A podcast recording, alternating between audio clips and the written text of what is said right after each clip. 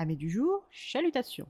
Pour les petits nouveaux, moi c'est Sekhmet et je vous souhaite la bienvenue dans mon podcast littéraire. Dans mon émission, je vais tenter trois fois par semaine de vous donner envie de découvrir des livres de tout poil, récents et moins récents. Alors, si ça vous tente, c'est par ici la suite. Aujourd'hui, je vais vous présenter L'enfant qui ne parlait plus de Christophe Alévèque, publié aux éditions du Cerf. Dans son premier roman, Christophe Alévèque nous emmène à la suite d'un duo père-fils. En effet, Alexandre le Grand. Et oui, son père avait de l'humour. À 42 ans, il est le père de Albert et Tom, le mari de Sophie, et voit sa vie basculer un après-midi lambda.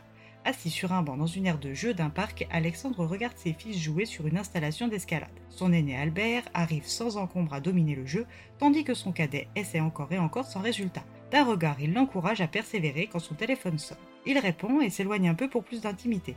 À l'autre bout, un monologue véhément sans interruption le distrait de sa surveillance. Il finit par sortir de sa torpeur et de ses gonds quand ses pas le mènent tout droit dans une surprise canine indésirable. Son énervement cède vite place à la panique lorsque des cris lui parviennent depuis l'air de jeu et qu'il voit son cadet immobile au sol. Sans même prendre le temps de raccrocher, il se précipite sur le petit corps inerte blessé. À son arrivée aux urgences, il est déjà trop tard pour sauver Tom. Sophie lui reproche son manque de surveillance et son manquement en tant que père et sombre dans l'hystérie, obligeant le personnel soignant à la sédater et à l'hospitaliser. Le retour à la maison est d'autant plus dur que leur aîné Albert, traumatisé par la scène, s'est enfermé en lui-même et refuse désormais de parler et de vivre. Il accepte de survivre, il est en pilote automatique. Seules ses fonctions vitales restent actives. Alexandre, qui porte toute la culpabilité de cet événement, accepte sans broncher les reproches plus violents les uns que les autres de Sophie, qui s'enfonce chaque jour un peu plus dans la dépression. Alexandre décide que leur maison est devenue un mausolée où il n'y a plus de vie, et pour sortir Albert de son mutisme, décide de partir avec lui. Il rassemble en vitesse quelques affaires au hasard, les bourre dans une valise et part pour un monastère. Son objectif est de redonner la parole à son fils et il commence à se dire que pour y arriver, il est peut-être prêt à tout. Sur le chemin qui les sépare du monastère, il fait une pause dans une maison qui n'est pas la sienne. Il passe toute sa rage contenue sur la porte avec une hache. Cet acte de pure violence le répugne. Il ne se reconnaît plus, mais même à ça, Albert ne réagit pas. Alexandre continue dans son idée, et une fois arrivé au monastère, il est sous la tutelle de frère Nicolas.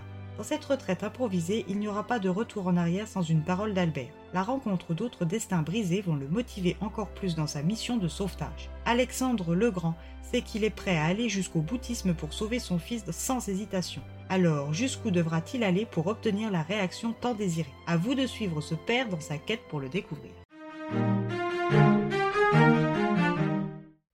Roman qui pour ma part m'a semblé long malgré ses 340 pages. Une quête d'un père en recherche d'absolution et de guérison qui sur le papier, je l'admets, est prometteur, mais qui malheureusement n'a pas su me toucher et me convaincre. Si le pitch vous a plu, n'hésitez pas à donner une chance à ce livre, car comme je le dis souvent, je n'ai pas le monopole du bon goût. Alors lancez-vous et eh bien voilà, j'en ai fini pour aujourd'hui. J'espère que ce court épisode vous aura plu et vous aura donné des nouvelles idées de lecture. Si vous souhaitez découvrir d'autres petits moments littéraires tout droit sortis de ma bibliothèque, je vous retrouve le jeudi 27 avril prochain pour un nouvel épisode. Et si d'ici là je vous manque de trop, n'hésitez pas à me rejoindre sur mon compte Instagram, les lectures de Sekhmet. Sur ce, chalut les amis et à la prochaine